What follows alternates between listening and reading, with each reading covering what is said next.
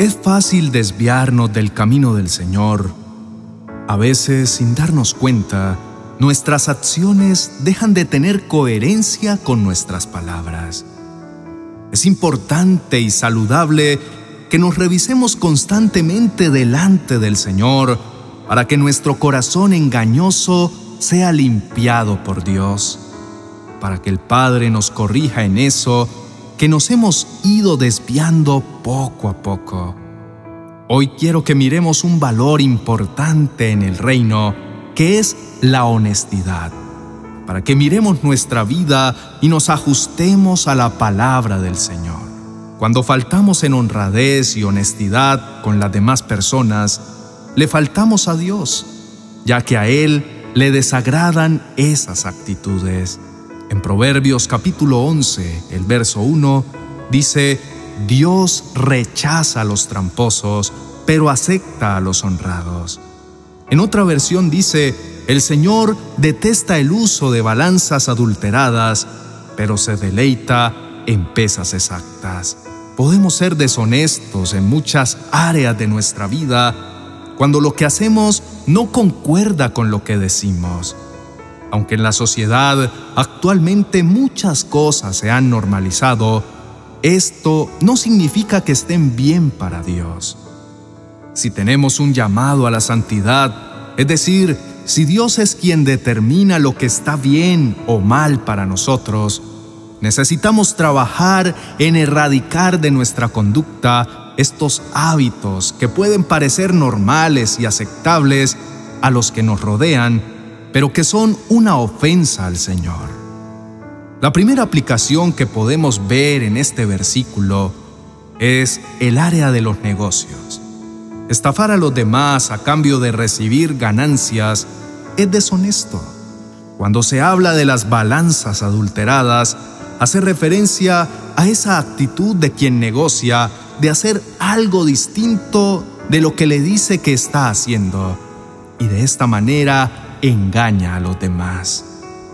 Esto nos parece grave cuando, por ejemplo, compramos un producto por un valor y nos promete unas características que al final no tiene.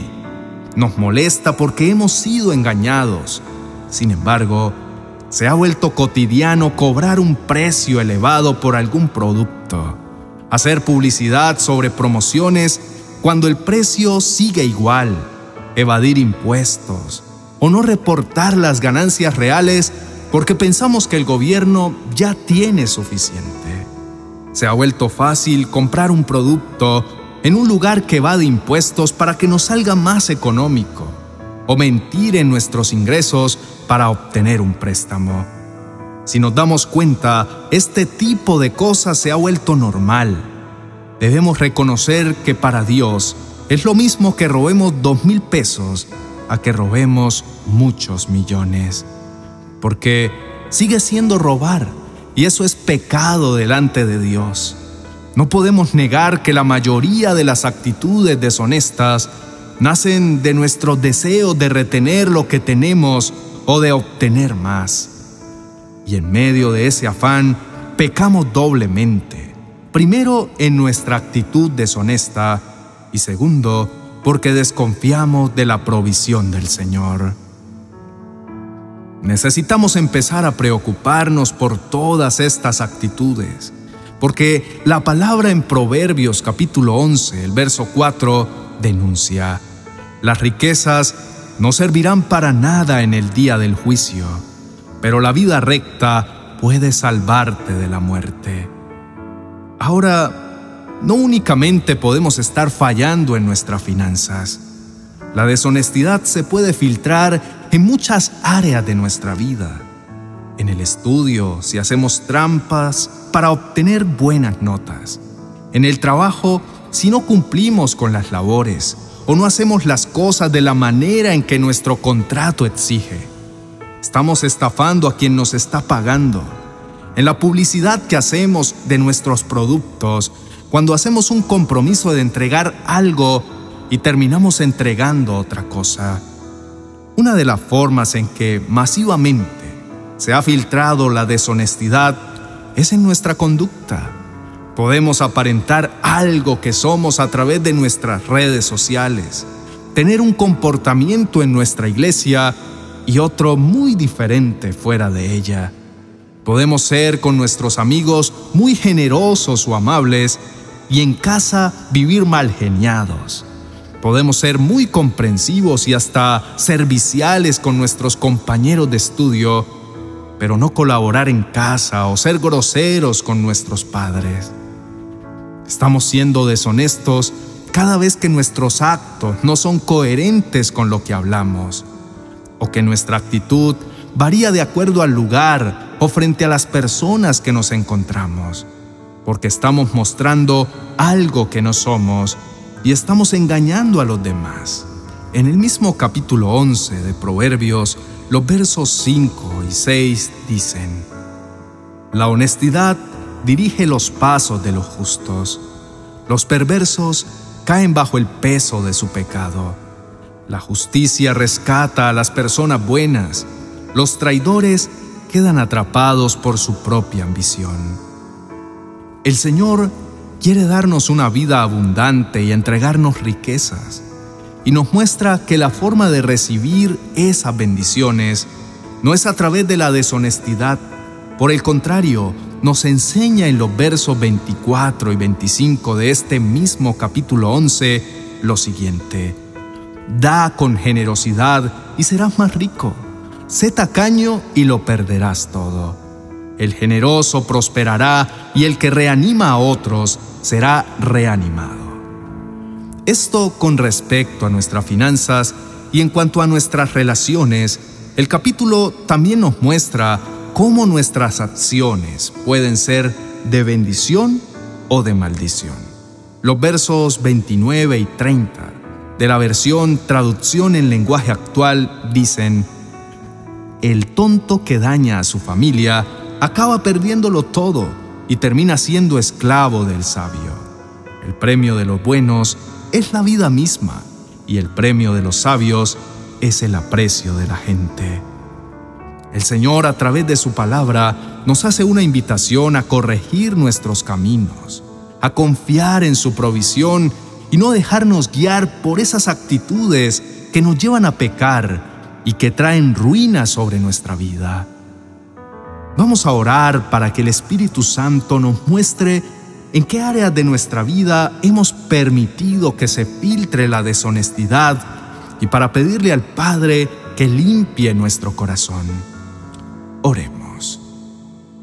Padre Celestial, venimos a reconocer que hemos fallado, a presentar nuestro corazón ante ti para que siendo juzgados no seamos condenados. Ven y muéstranos las áreas en que hemos dejado que el engaño haga parte de nuestra vida. Señor, perdónanos y extiéndenos tu misericordia Envía tu Santo Espíritu sobre nosotros para que veamos qué tanto nos hemos alejado de tus mandatos, de tu santidad, y para que con su ayuda seamos restaurados, seamos limpiados de todo pecado y guiados a tus sendas justas.